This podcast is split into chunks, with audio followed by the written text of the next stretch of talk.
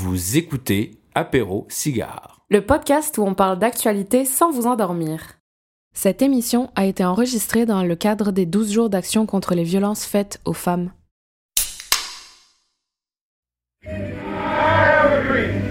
Yes, we can.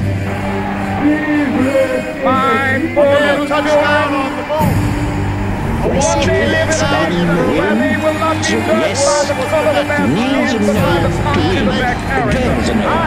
Je vous demande de vous arrêter. C'est de la poudre de perlimpinpin. Au secours!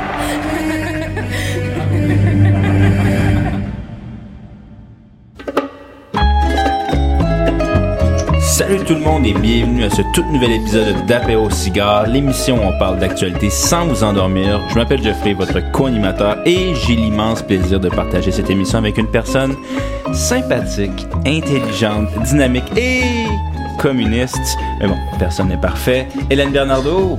Waouh, je sais que tu as écrit ça en deux minutes, donc je suis vraiment, euh, c'est vraiment plaisant à entendre tous ces compliments. N'hésite pas à en refaire au cours de l'émission. J'ai littéralement écrit ça en deux minutes. Euh, tu m'as un petit peu vu sur l'ordinateur avant l'émission, hein, c'est ça?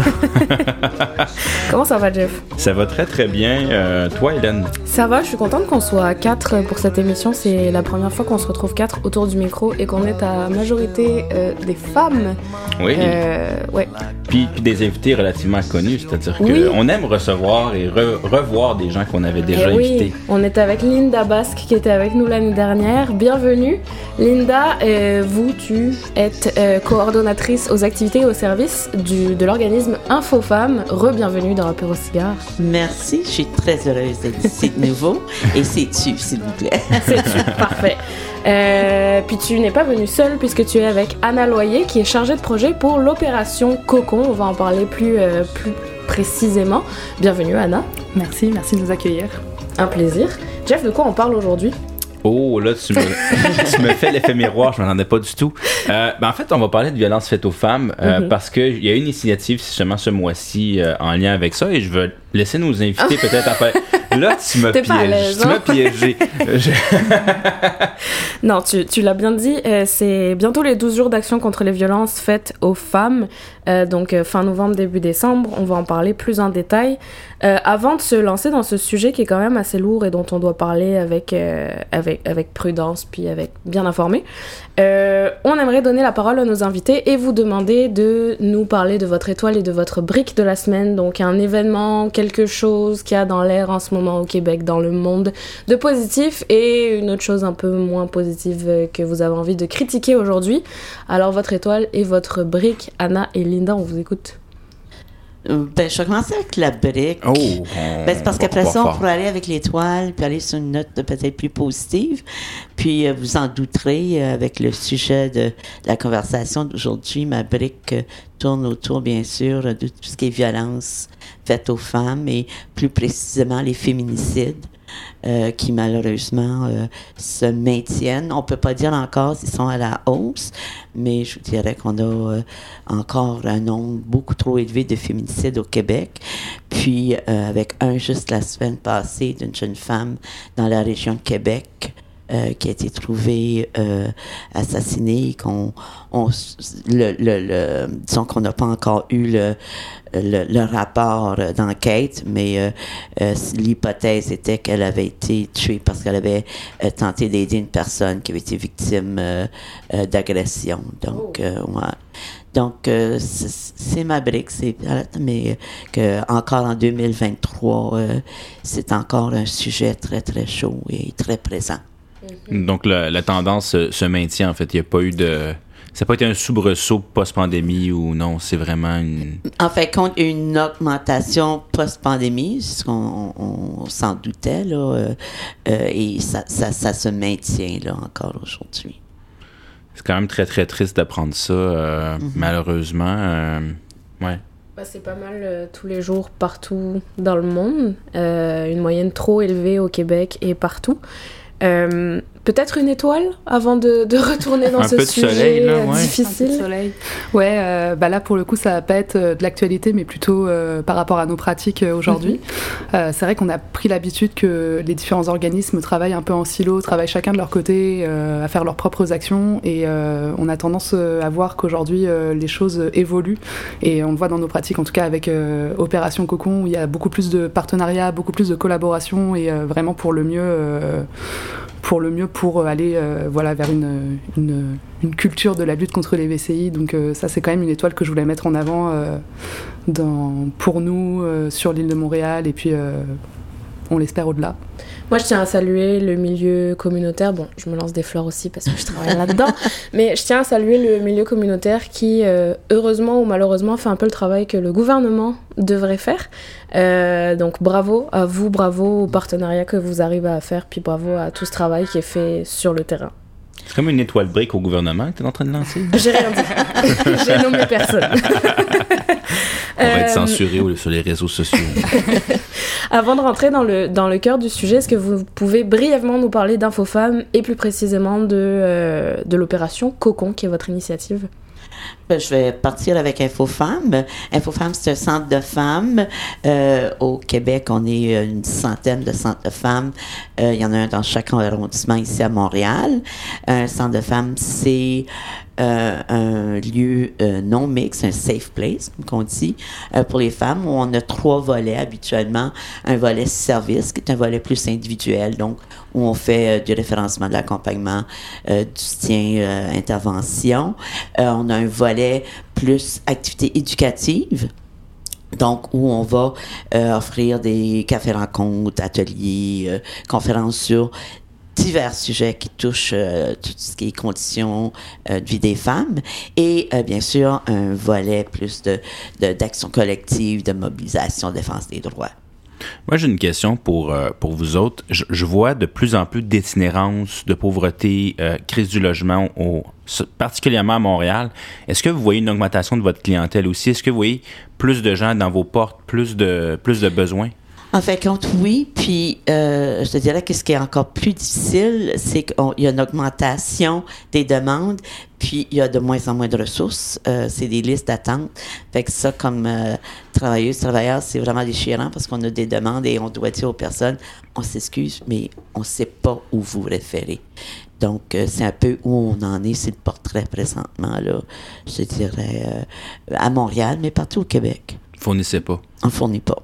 Ben, Après, ça, ça vient faire un lien avec l'étoile d'Anna qui disait qu'il faut continuer à travailler ensemble. Je pense que c'est à nous toutes et tous de se mobiliser pour justement partager les ressources qu'on connaît, puis essayer de travailler de manière plus euh, c'est vrai horizontale. qu'en termes, euh, ouais, en termes de logement, euh, de base, il n'y a pas les ressources malheureusement suffisantes euh, au vu du nombre de demandes. Et encore aujourd'hui, il y a trop peu de maisons d'hébergement d'urgence, il y a trop peu de maisons deuxième étape, il y a trop peu de logements abordables pour que tout le monde puisse, puisse avoir ce qu'il faut. Quoi. Mais, euh, mais oui, on continue quand même, euh, malgré tout, de, de communiquer dès qu'on se retrouve face à Mhm. ces situations, de communiquer avec euh, les organismes qui pourraient potentiellement nous apporter des réponses. C'est ça, puis ça a un lien direct justement avec toute la question de, de violence conjugale intrafamiliale, parce que ça peut souvent être un des obstacles euh, qui fait que les femmes euh, ne sortiront pas de la relation euh, violente. On peut retrouver à la rue. Ça. logement, ben, elles il vont n'y a se plus trouver à la rien.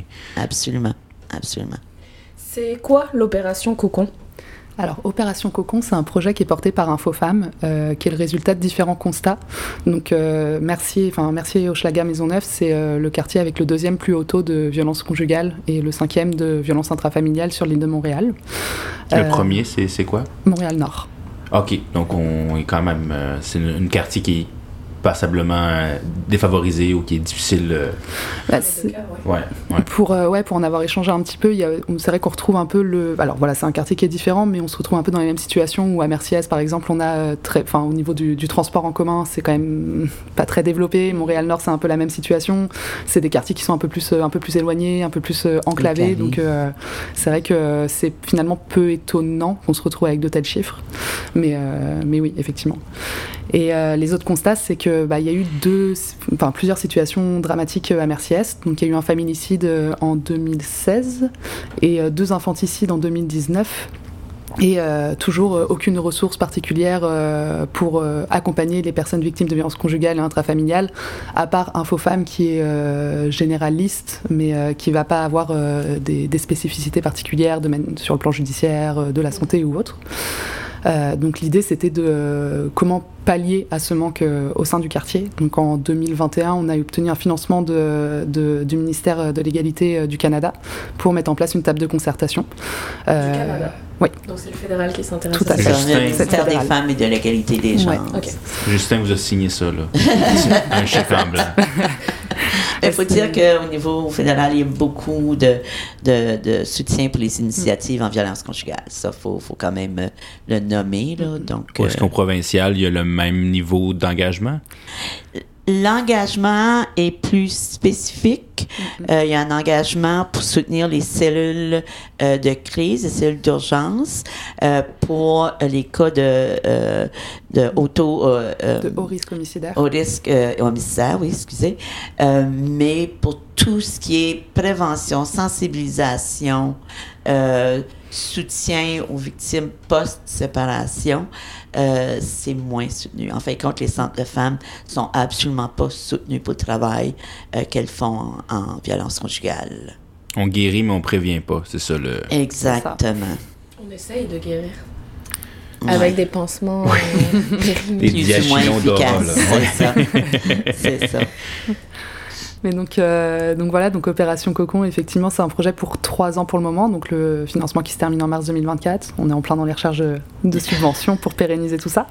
Mais donc euh, l'idée, c'est vraiment de mettre en lien les différents acteurs euh, qui travaillent de loin ou de près avec les personnes victimes de violences conjugales et intrafamiliales pour contrer tout ce qui est travail en silo pour, euh, pour créer un réseau de soutien et un réseau de, de un réseau de, de, voilà, de soutien auprès des victimes et auprès euh, également des intervenants qui pourraient se retrouver bloqués face à certaines situations.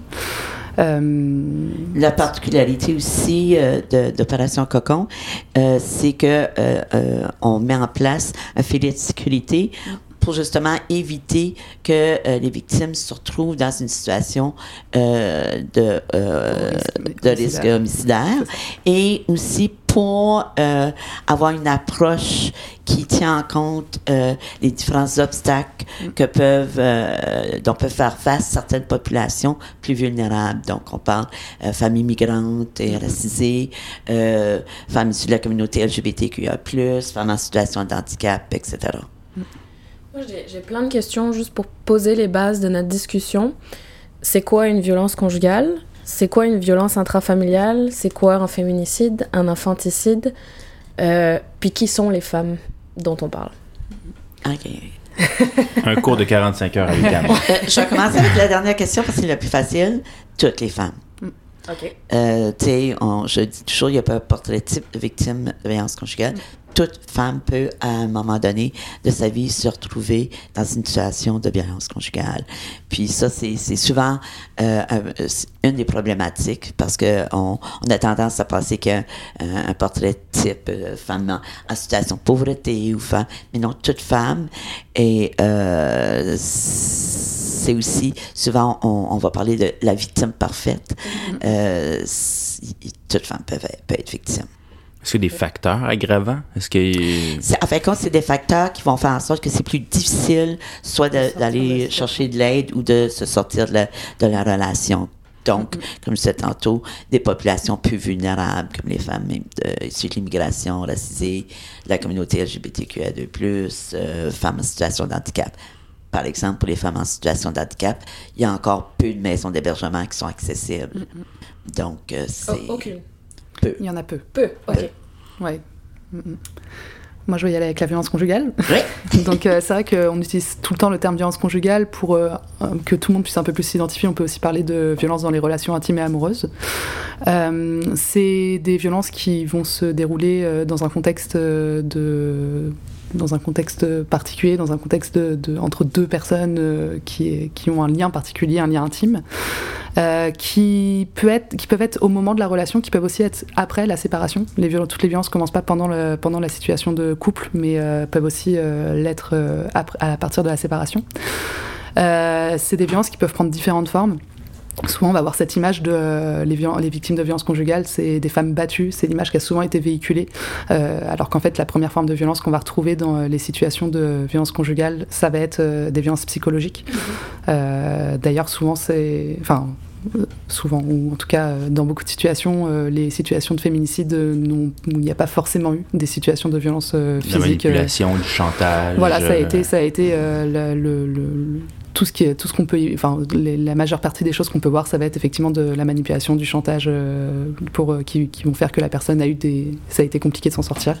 Ça, on euh, peut dénombrer jusqu'à une douzaine mm. de différentes formes que peut prendre la violence conjugale. C'est pour ça que c'est mm. tellement subtil et difficile à, à, détecter. Et qu'on entend souvent après un, un féminicide ou, mm. une situation de, de, violence conjugale médiatisée, les voisins tout temps, oh, j'ai jamais rien vu, on le savait pas. Il y a des signes, mais il faut, faut savoir les reconnaître. Puis bon, c'est souvent, euh, voilà, ça reste quelque chose euh, qui est euh, quand même caché, mm. qui, est, qui, qui, est pas forcément facilement détectable. Mais oui, effectivement, les violences peuvent, peuvent prendre plusieurs formes. Donc, j'ai pas forcément les 12, mais pour en citer quelques-unes, on va avoir effectivement la violence psychologique, physique, sexuelle. on peut avoir la cyberviolence également qui tend à se développer de plus en plus. Chez les jeunes surtout. La violence économique, mm. violence sexuelle, violence spirituelle. Violence administrative, tout ça. Wow. Ouais.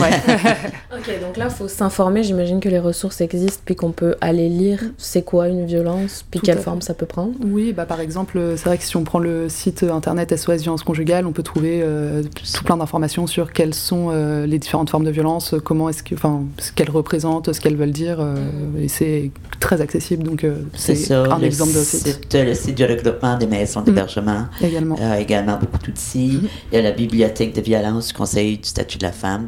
Donc oui, euh, et il y aura très prochainement euh, notre site à nous aussi qui sera vraiment euh, un endroit pour trouver toutes les ressources et tous les liens pour les différents outils qui sont disponibles. Toujours dans les définitions, c'est quoi une violence intrafamiliale? Donc euh, la violence intrafamiliale, c'est euh, les différentes formes de violence qui peuvent se passer au sein cette fois-ci de la famille. Donc on exclut tout ce qui va être la question du couple, mais là ça va être euh, voilà au sein de la famille, ça va être envers les enfants, ça va être envers les parents, envers envers les grands-parents. donc voilà, c'est vraiment dans un contexte plus large familial où on peut retrouver ces formes de violence qui c'est ça, et qui sont souvent interreliés. Euh, si, on parle du cas euh, de l'infantricide euh, qu'on a connu à Mercier S, c'est le père qui a tué les deux enfants. Mm-hmm. C'était le, le, cas Pomarès. et c'était pour se, se, venger de sa conjointe qu'il avait mm-hmm. laissée. Donc, c'est pour ça que quand on parle d'intrafamilial, on lit avec conjugal, parce que c'est souvent une conséquence de. C'est difficile pour moi d'évaluer ou d'imaginer le fait de, faire autant de mal à quelqu'un d'autre. Comment, comment une personne arrive Est-ce que des est-ce qu'on voit différents types de personnes qui, ou est-ce que c'est juste la détresse psychologique? C'est quoi le l'archétype justement d'une personne qui pourrait ou il n'y en a juste pas des, des archétypes de, Encore une fois, il y a pas de enfin comme il n'y a pas de profil de victime, il n'y a pas non plus de profil euh, de profil d'auteur de violence. Ça peut, c'est vraiment, euh, c'est vraiment. Euh, toutes les couches, toutes les. mais c'est certain que, comme tu sais, qu'il y a des signes, il y a des signes de euh, de contrôle. Euh, on parle de plus en plus maintenant du contrôle coercitif mm. euh, qui permet justement de, de, mieux déceler des, instances de violence conjugale. de prendre Donc, en compte la globalité de la situation et pas juste un événement, un événement isolé. Parce que c'est des choses qui se font sur le long terme. Mm.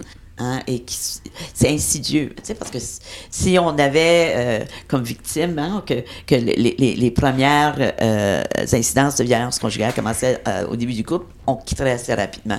Mais c'est quelque chose qui s'installe à la longue, qui s'installe de façon insidieuse.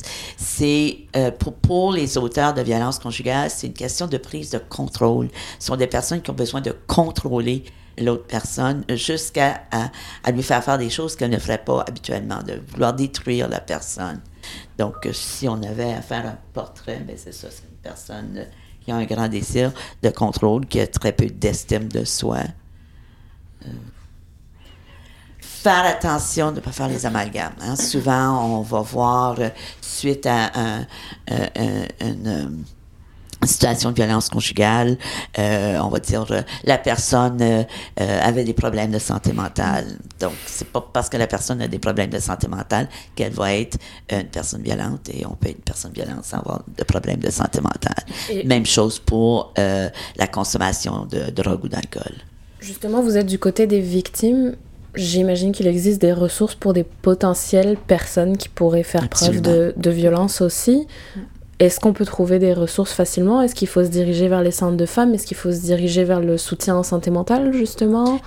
Il y a des groupes spécifiques pour les auteurs de violences quand même qui existent. Après, c'est vrai que faut se le dire, il y en a moins que des ressources pour les victimes. Euh, ça tend quand même à se développer Il y a eu, ben, dans, lentement, dans mais- la dernière foulée de, de subventions que, que le gouvernement euh, a offert pour les groupes euh, en violence conjugale, il y avait quand même un, un montant euh, pour les groupes qui travaillent auprès des, des auteurs de, de violence conjugale. Nous, c'est certain qu'on fait les références. Euh, notre table aussi, Opération Cocon, fait les références. Pour l'instant, on n'a pas de groupe euh, qui travaillent auprès des auteurs au sein de la table. On espère éventuellement euh, qu'ils se joignent à nous, Euh, mais il n'y en a pas non plus euh, dans notre quartier. Mais c'est euh, vrai que tu as raison de pointer ça quand même parce que effectivement c'est ultra important de développer les ressources pour les victimes. C'est aussi primordial de développer les ressources pour les auteurs parce qu'il faut aussi euh, creuser euh, le fond du problème, la source du problème. Mais euh, au-delà de ça, justement, c'est euh, tout ce qui va tout ce qui va être en amont. Euh, et comme ça. tu disais tout à l'heure, le fait euh, de voilà, on, on essaye de guérir, mais euh, est-ce qu'on met les moyens pour prévenir? C'est euh, c'est encore la difficulté aujourd'hui, quoi. Oui, puis on voit, il y avait une série que je trouvais vraiment intéressante qui est M'entends-tu? Je pense que je l'ai- proposée à plusieurs reprises, mais il y avait dans cette série-là justement une, une femme qui était victime, de violence conjugale, puis c'est. L'homme n'était pas, des bons moments, des mauvais moments, puis là, ben, on se rattache au bon moment, puis ensuite, ben là, un épisode de, de violence, puis là, le lendemain, ben, elle rachète des fleurs, tu sais. C'est ce qu'on appelle le cycle de la violence. Oui, c'est ça. Qui est typique de presque toutes les relations de, de violence conjugale. Parce qu'encore là, c'est ce qui fait que la victime ne quitte pas, c'est c'est c'est ce cycle-là le- duquel c'est très difficile de se défaire. Donc oui, il va y avoir, euh, euh, on commence avec une période de tension au début de la relation. On, on est dans la période où, on- quand on dit on a l'impression de marcher sur des œufs, là, euh, on a peur de dire quelque chose parce que ça peut causer une, une réaction chez, chez l'auteur de violence. Et là, éventuellement, la tension augmente et là, il y a une agression. Et là encore, faut faire attention, c'est pas nécessairement une agression physique. Ça peut être euh, un cas de violence psychologique. Et euh, par la suite, la période de justification. Alors, je m'excuse, si tu n'avais pas porté ça, si tu n'avais pas dit ça, si tu n'avais pas fait ça, euh, j'aurais pas réagi de même. Et après ça, la période lune de miel, où oui, c'est là qu'on appelle, on amène les fleurs, puis euh, je m'excuse, je ne ferai plus jamais. Et le cycle reprend. Et ce qui est, euh, ce qui est intéressant, c'est qu'on voit justement que les personnes qui sont victimes vont souvent venir à partir du moment, au moment où il y a eu la crise, donc vont venir chercher de l'aide. Euh, sauf qu'en fait, euh, le moment qui est super important pour nous aussi, c'est le moment de la justification.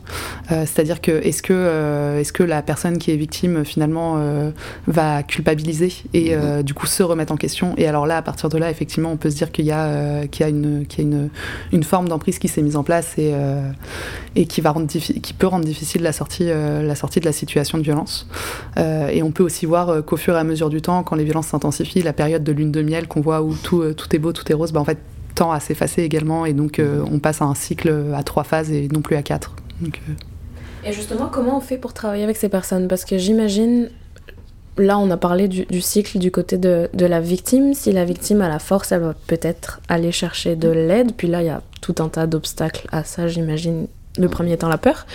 Euh, vous, comment vous recevez ça? Et qu'est-ce que vous faites concrètement avec des personnes victimes de violences conjugales ou à veille d'être victimes En fait, compte, la première étape, c'est euh, de- de- de- de- d'accompagner la femme. Donc, en premier, pour qu'elle puisse se reconnaître euh, le fait qu'elle est dans une situation de violence conjugale. Parce que quand je dis subtil, ça l'est encore plus quand on est dans la situation. Donc, c'est d'être en mesure, comme Anna disait, de, de reconnaître, oh, bon, joli, période de justification, je me sens coupable, pourquoi tu te sens coupable?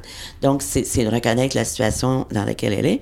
Puis, une fois qu'elle reconnaît la, la situation, de l'accompagner et vraiment de s'assurer que c'est elle qui va euh, faire les choix euh, sur ce qu'elle veut euh, avoir comme solution. Ça, c'est très important. Je le nomme parce que souvent, lorsque les, les, gens tentent d'accompagner une victime, hein, ce qu'on veut, ben, laisse-le. Hein, mm-hmm. Quitte. Et malheureusement, c'est pas toujours la solution qui est prise pour plein de raisons. Donc, c'est vraiment important d'accompagner la femme et de respecter les choix qu'elle fait. C'est certain, si jamais on, en vient à penser qu'elle est en danger, à ce moment-là, on agit. On appelle le 911. On, on a l'obligation de, déclarer la situation quand même. Pour, euh, voilà, c'est, là, dans les moments où il y a des hauts risques, où on considère qu'il y a des hauts risques homicidaires, par exemple, si on saisit la cellule d'action concertée, là, on a le droit de lever, euh, on a le droit de lever la confidentialité, par exemple. Mais, euh, mais ouais, ce qui va être important aussi dans l'accompagnement, ça va vraiment être l'écoute active qu'on accorde à cette personne qui vient nous voir et qui vient nous déclarer son histoire, et de le faire, de, le faire de manière bien évidemment non jugeante. Euh, et surtout ouais, d'écouter de, ce, que, ce dont la personne a besoin. Des fois, la personne a juste besoin de venir parler dans un premier temps et souhaite pas du tout à ce moment-là sortir de la relation. Alors nous, notre travail, ça reste quand même de, rappeler qu'elle n'est pas responsable de ce qui lui arrive, que euh, le seul responsable, c'est l'auteur des violences. Euh, mais c'est aussi de lui faire comprendre que si jamais elle a besoin de reparler ou si jamais elle a besoin d'aller plus loin, que nous, on, voilà, on a créé un lien de confiance et qu'on peut être là pour l'accueillir, pour la réécouter, pour l'accompagner au besoin. C'est important de garder la porte ouverte. Mm. Le safe space, là. C'est ça. Puis qu'elle sait qu'elle peut revenir, qu'il n'y aura pas de mm. jugement. Ça.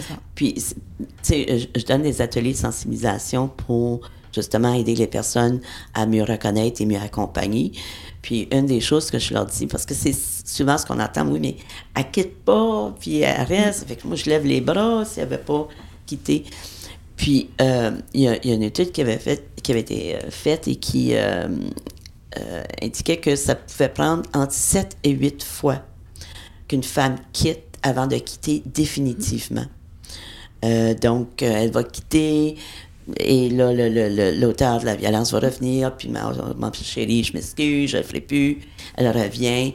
Euh, ça peut être pour, elle ne trouve pas de logement, donc pour plein de, raisons, elle va retourner dans, dans, la relation. Donc, elle peut faire ça sept à huit fois avant de finalement quitter pour de bon. Fait c'est pour ça qu'il faut être patient, il faut être à l'écoute. Euh, pouvoir l'accompagner. C'est pour ça que c'est difficile. Ce qui est important aussi pour les intervenants dans ces moments-là, c'est de pouvoir euh, de pas forcément rester seul avec ça, parce que ça peut aussi euh, parfois se dire, enfin pour certains, ça peut créer des frustrations. On se dit, bah mince, on était tellement proche et au final, bah ça fonctionne pas. Mais c'est aussi comprendre que bah, c'est le, parcours personnel de, de chacun chacune et et, et, que voilà, c'est des choses qui vont arriver et qu'en tant qu'intervenant, faut même s'il peut y avoir de la frustration, bah c'est mm-hmm. faut continuer, il faut persévérer, il faut quand même voilà continuer à adopter la posture qu'on a adoptée depuis le début euh, de d'écoute. là, on parle même pas de tout le, contexte religieux, culturel. Euh, tu sais, la femme peut euh, vivre de la violence de la part de son entourage si elle tente de quitter la relation. Donc, des fois, elle peut choisir de rester dans la relation parce que la violence qu'elle va vivre de son entourage, l'isolement, qu'elle va connaître de son entourage peut être encore pire. Euh, il y a aussi, euh, euh, on, en a parlé un peu tantôt, toute la question de la violence post-séparation. On le sait que la, violence va souvent s'intensifier une fois que la femme fait le choix de quitter la relation. Ça, les femmes en sont, en sont conscientes. La, la, la, majorité des féminicides sont arrivés à des, euh, des femmes qui avaient quitté la relation. Donc, des fois, le, le, le, le mal que tu vis est moins pire que le mal que tu peux euh, et c'est surtout que aussi, enfin, dans tous les cas, voilà, la, violence, euh, elle peut prendre plusieurs formes. Et par exemple, post-séparation, euh, ce qu'on peut voir de manière assez courante, c'est euh, les auteurs qui vont, qui vont utiliser tout ce qu'ils peuvent sur le point de vue judiciaire pour éterniser plus et encore et encore tout ce qui va être le moment de la séparation, ou pour faire des fausses dénonciations, ou pour l'envoyer en cours, pour la question du logement, pour la question, pour d'autres questions. Et des fois, tu as des procédures qui peuvent prendre ce qui aurait pu prendre un an si tout s'était bien passé, peuvent prendre une dizaine d'années euh, de, de, de, procédure sur procédure sur procédure. La garde des enfants. C'est ça. Il y a un article qui est sorti il n'y a pas très longtemps, justement, où une personne spécialisée en droit euh, bah, a continué euh, encore et encore et encore d'utiliser toutes les ressources possibles sur le point de vue du tribunal pour. Je, pour, pour faire chier. Voilà. voilà. c'est quoi l'après quand on survit à cette violence? C'est se rebâtir. Se rebâtir? Se rebâtir. Puis euh, ça, euh, je le dis souvent, ça peut prendre un an, deux ans, ça peut prendre dix ans. Euh, moi, je donne souvent mon, mon cas en exemple. J'ai euh, j'ai vécu quand même huit ans dans une relation de violence conjugale. Il y a de ça. Là, je vais, je, vais- je donner mon âge, mais plus de 25 ans. Il y a de ça depuis 25 ans. Et encore aujourd'hui, euh, je peux me réveiller parce que j'ai fait des cauchemars où euh, l'auteur de, de, de violence est, est présent dans mes rêves, même après 25 ans. Ça disparaît jamais complètement. Jamais. Mais on se rebâtit. On se rebâtit, puis euh, sur des bases plus solides.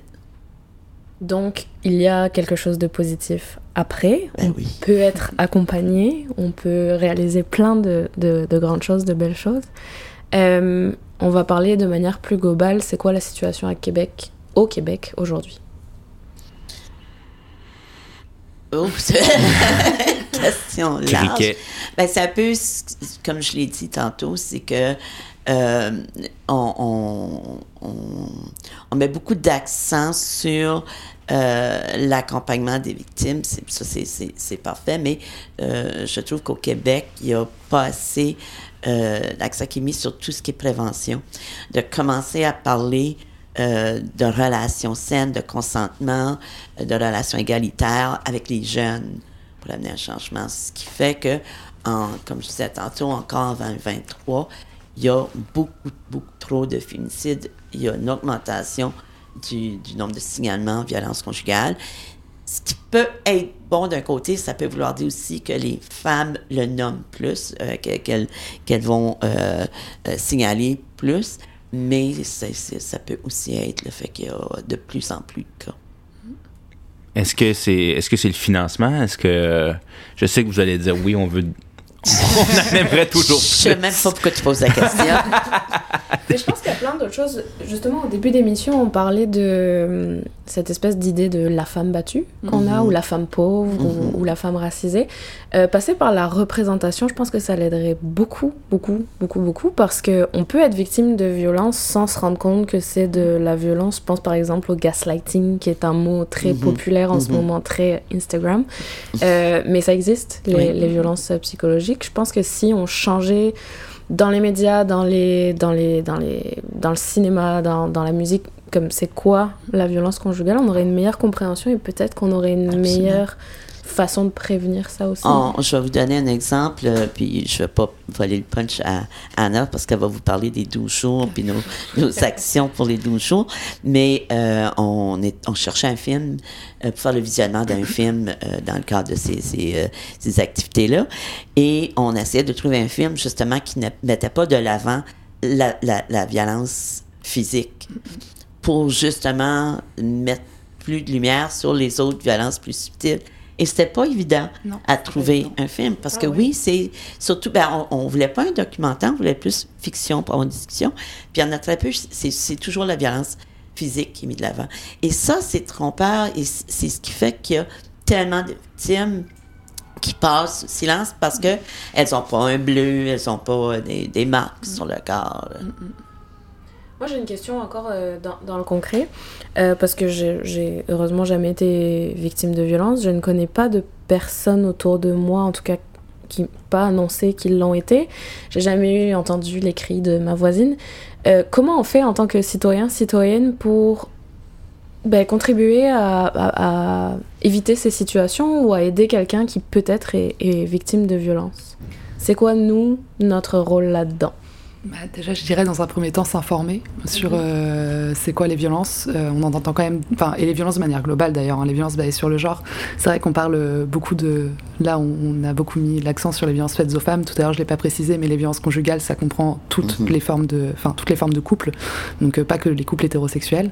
Mais déjà, dans un premier temps, effectivement, c'est l'important, ça va être de, de s'informer et surtout de de savoir bien écouter aussi. C'est-à-dire que quand la personne vient nous dire quelque chose, euh, c'est, je pense que c'est, je pense que c'est vraiment un travail de l'écoute que chacun chacune doit faire également déjà dans un premier temps.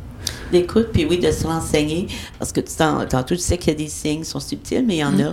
Tu sais, si votre voisine, euh, à toutes les fois, vous tentez de jaser avec, que euh, son conjoint euh, où sa conjointe s'interpose, euh, qu'on a l'impression qu'elle ne va jamais nulle part seule.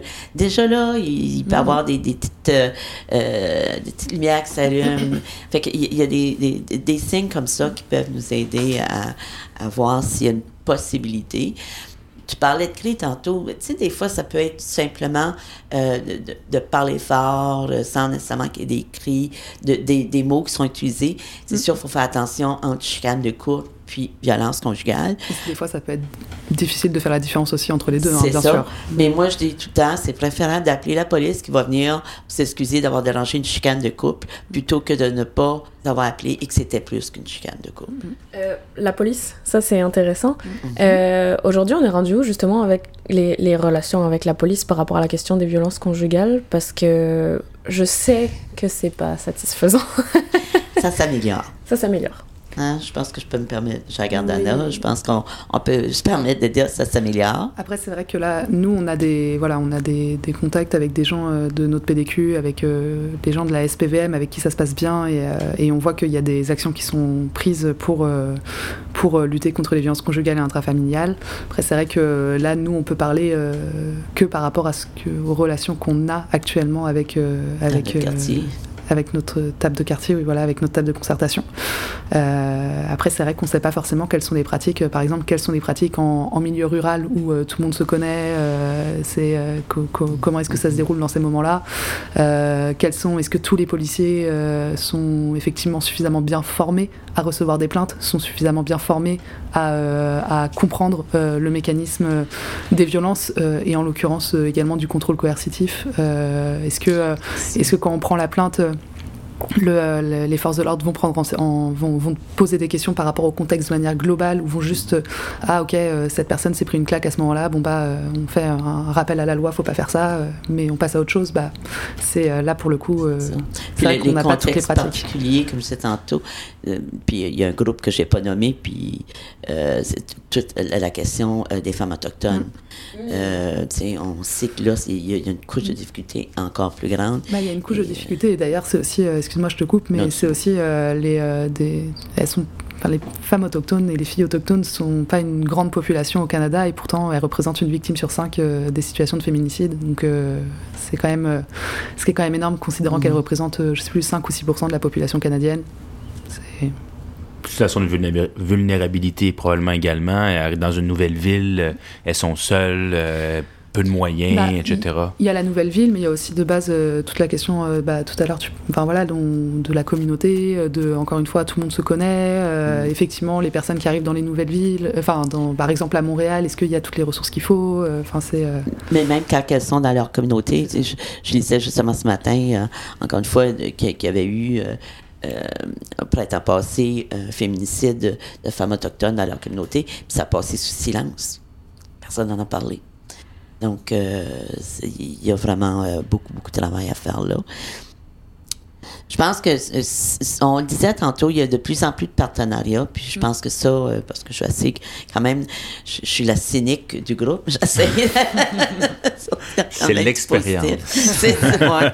Euh, mais, tu sais, il y a de plus en plus de partenariats. euh, euh, pour nous, c'est peut-être été un petit peu plus difficile au début, mais maintenant, on travaille vraiment bien avec euh, tous les différents, que ce soit euh, les différents acteurs, euh, que ce soit euh, au niveau de, de, de la SPVM, du CIUS, euh, que c'est euh, c'est des partenariats qui étaient peut-être pas naturels avant, mais que là, s'en viennent de plus en plus. c'est vraiment très, très appréciable justement de pouvoir euh, travailler en collaboration comme ça euh, sur de telles thématiques parce que c'est compliqué de travailler sur la question des violences conjugales intrafamiliales sans impliquer des personnes qui vont directement être auprès de ces publics et, et qui, qui, ont, qui ont une importance dans, dans, Mhm.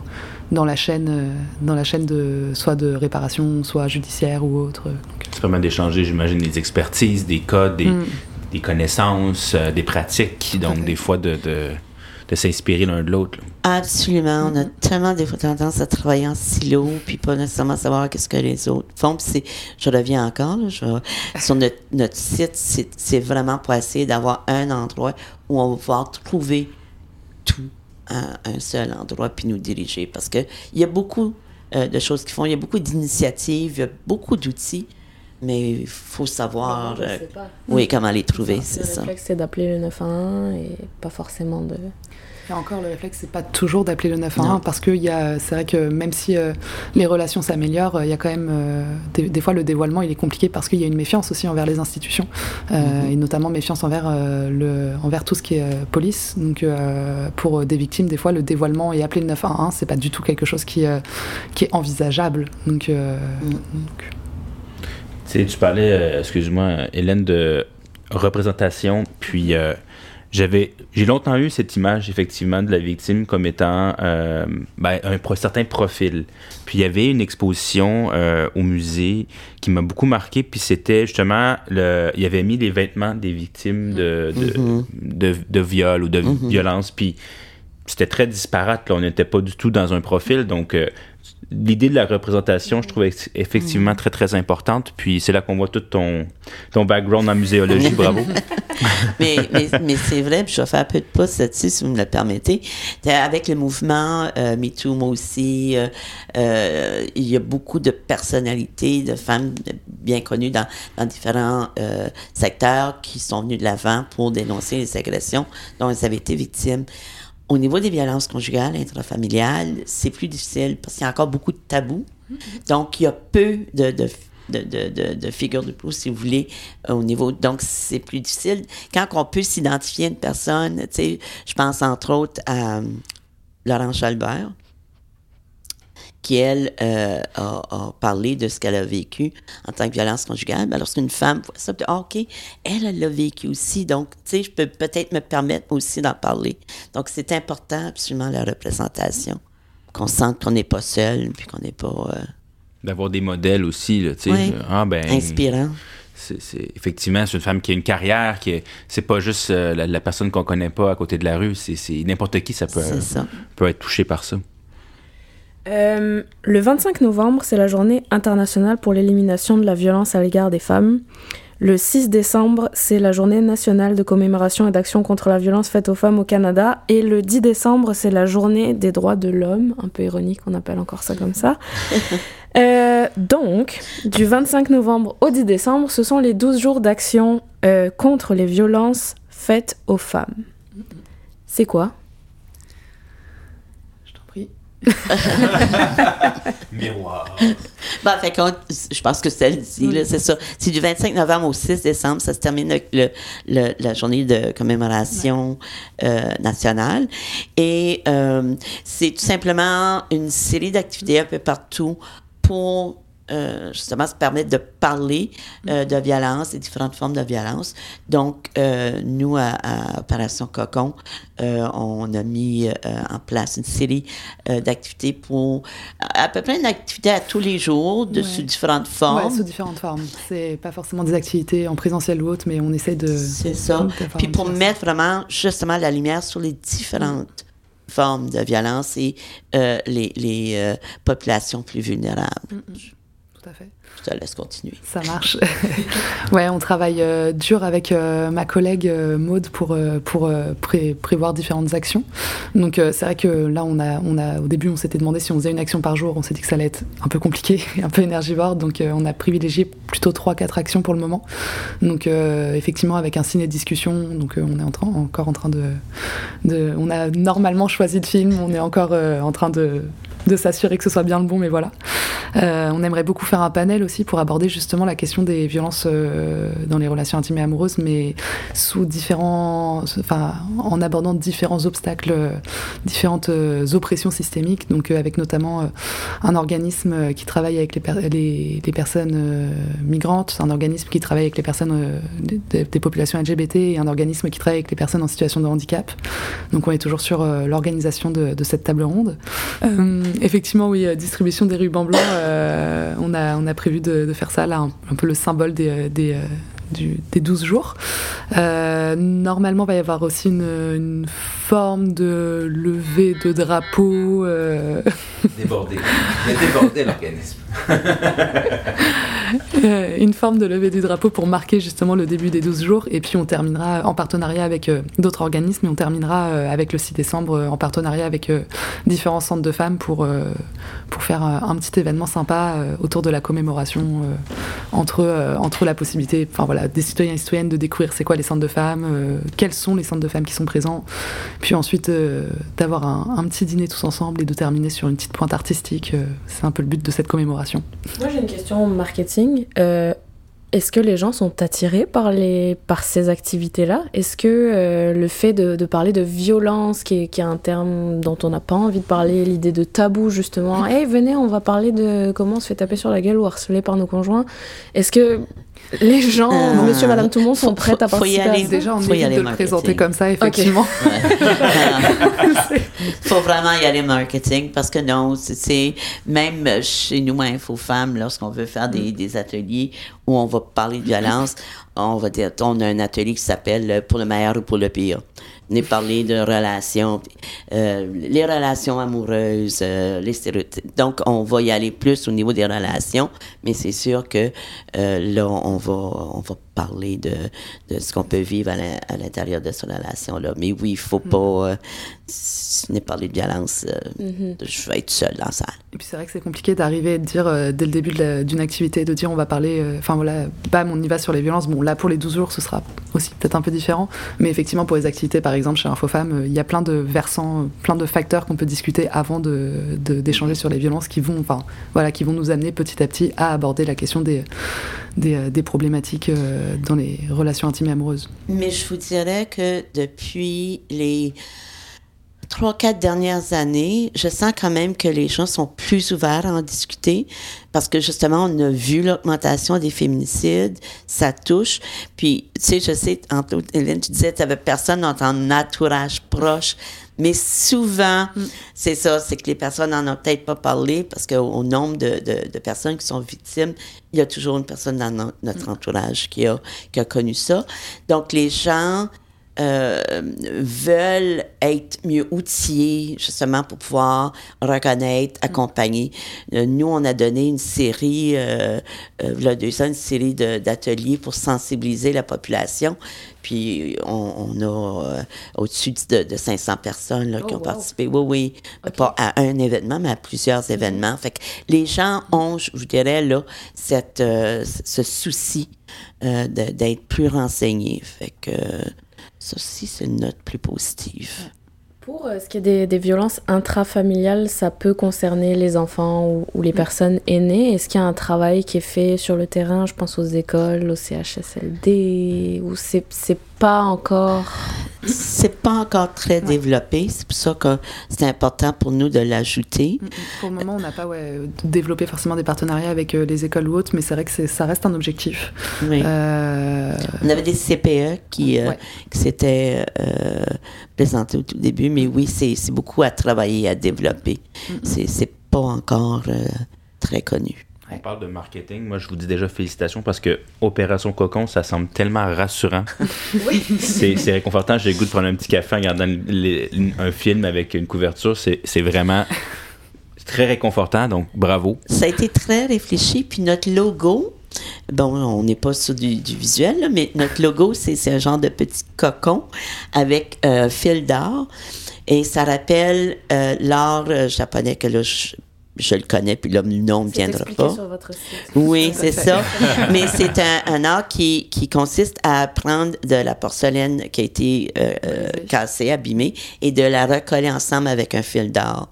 Fait que c'est un peu ça quand on dit rebâtir après euh, une situation de violence conjugale. On trouvait que ça, c'était un, un beau symbole. Le rebâtir en mieux, finalement. Plus Oui, solide, oui. plus... euh, plus beau. rebâtir à partir aussi de ce qu'on a vécu et, euh, et réapprendre à, à vivre avec. C'est ça. Il y aura des actions partout dans le Québec? Oui, bah là déjà il y a plusieurs organismes, euh, rien que sur l'île de Montréal, qui prévoient différentes actions. Donc euh, effectivement, je crois que la table des groupes de femmes de Montréal va, euh, si je me trompe pas, va republier un peu, avait parlé potentiellement de publier euh, les différentes actions qui vont se passer euh, sur, euh, sur l'île. Donc euh, oui, Si vous allez à un moteur de recherche, mettez 12 jours d'action. euh, Vous allez vous rendre sur un site qui vous donne toutes les, euh, les actions. euh. Avez-vous l'attention que vous désirez de la part des médias aussi, qui ont un énorme rôle à, jouer dans la représentation, entre autres? Ben, pour nous, là, je vais faire un petit. euh, la Merciès, on a perdu nos médias locaux. Oui, oui ça c'est Ouais. un problème. très Ça, c'est un gros Ouais, ouais, ouais. problème pour nous parce que c'était une façon de, De quand même renseigner la population locale. Euh, parce que c'est sûr, si on fait quelque chose à Merciès, c'est pas les gros journaux qui vont se déplacer ou les gros médias qui vont se déplacer pour venir nous voir. Fait que ça, c'est- un gros trou. Euh, on trouve ça vraiment malheureux. Euh, je suis bilingue, donc je suis un petit peu porte-parole au- auprès des médias anglophones Mm-hmm. qui suivent de près qu'est-ce qu'on fait. Fait que ça, on a une belle couverture là. Mais sinon, euh, Ouais, sinon il n'y a pas, euh, y a pas grand-chose. Radio Can, non, ça se déplace pas, la presse. C'est pas. ça, ça en parle. C'est vrai que quand tu tapes 12 jours d'action, il y a beaucoup, beaucoup de ressources, Mm. soit dans le communautaire, soit de la part du- des journalistes, mais il y aurait tellement à faire au niveau de l'affichage, au niveau de, de rejoindre les jeunes aussi, mhm. euh, peut-être des, des réseaux sociaux, en tout cas. Oui, parce que vous avez quand même mis énormément de temps et d'é- et d'énergie. Bravo euh, à ce niveau-là. Déjà, euh, j- 12 jours, 12 actions euh, en gestion de projet, je vous dis bonne chance. Mais non, félicitations pour cette initiative-là. Puis, euh, c'est- porteur, c'est très, très porteur. Euh, si vous aviez quelque chose à nous recommander pour terminer, euh, pas nécessairement de plus léger, mais de peut-être plus accessible que aller lire des gros pavés sur c'est quoi la violence, comme, je sais pas, justement un film à regarder, un documentaire, quelque chose qui a été écrit, qui est accessible à toutes et tous. Moi, j'avoue que euh, là, je, je pense à plein de films ou, euh, ou autres là, qui me passent en tête. Euh, pas forcément à proprement parler sur la violence euh, dans les relations intimes et amoureuses. Il y a un podcast que j'aime beaucoup qui s'appelle Les couilles sur la table, donc, euh, qui aborde euh, la question des... euh, C'est un podcast, un podcast féministe, mais qui va aborder euh, toutes les questions d'un point de vue, enfin sur les, la question des masculinités. Donc c'est vraiment très intéressant, complet. Euh, après, Il y a le livre que tu avais suggéré dans notre infolettre. tout à fait. Donc euh, il y a un livre qui est, euh, qui est sorti il n'y a pas si longtemps que ça, qui s'appelle Le privilège de dénoncer, qui est pas mal aussi et qui est super, euh, qui est super accessible. Donc, euh, donc ça peut être. euh, ça peut être ces ressources-là. Euh, après, en film, j'avoue que euh, c'est pas des films très légers que, euh, que j'ai en tête. Donc, euh, Donc, si on veut résumer, le privilège de dénoncer les couilles sur la table, c'est ça le. c'est ça qu'il faut regarder. C'est- C'est des choses que je conseille, mais en même temps, euh, je, je peux pas dire là tout ce que je peux vous conseiller, ça peut prendre un peu plus de temps. Non, mais c'est déjà un bon début. Oui. C'est un très bon début. Merci beaucoup euh, pour euh, toutes ces informations, toutes ces ressources, toutes ces réflexions que vous avez partagées avec nous. Euh, cette émission est diffusée dans le cadre des 12 jours euh, d'action contre les violences faites aux femmes. Petit disclaimer de fin, oui, il y a aussi des hommes victimes de violences. Euh, souvent, c'est un argument qu'on utilise pour faire taire les violences euh, faites aux femmes. En tout cas, la violence n'a pas le d'être, ni pour les hommes, ni pour les femmes, ni dans le milieu familial, auprès des aînés, auprès des jeunes. Euh, donc, on va se renseigner, on va lire sur le sujet, on va écouter des podcasts, voir des films, on va essayer de se présenter aux activités qui sont faites dans les 12 jours d'action. Euh, Linda Bass, coordonnatrice aux activités au service d'InfoFfemmes, et Anna Loyer, chargée de projet pour Opération Cocon, une initiative d'InfoFemmes également. Merci beaucoup pour votre présence. Jeff, désolé, Merci t'as été euh, au régime cette semaine. Ouais, ben c'est peut-être moi mon sujet de prédilection, mais c'est excellent, très très instructif. Puis euh, Linda tantôt parlait du fait que bon, il y a plus de journaux locaux, de journaux locaux dans les quartiers autant qu'avant, mais il y a clairement Apéro Cigare pour en Oui, parler. oui. On en parle tout le temps, partout. Vous êtes génial. Merci. Merci. Merci à vous pour On se voit l'accueil. bientôt. Et bonne écoute, bonne émission. Bonne, bonne, bonne semaine, je dis n'importe quoi. À bientôt. À bientôt. Salut.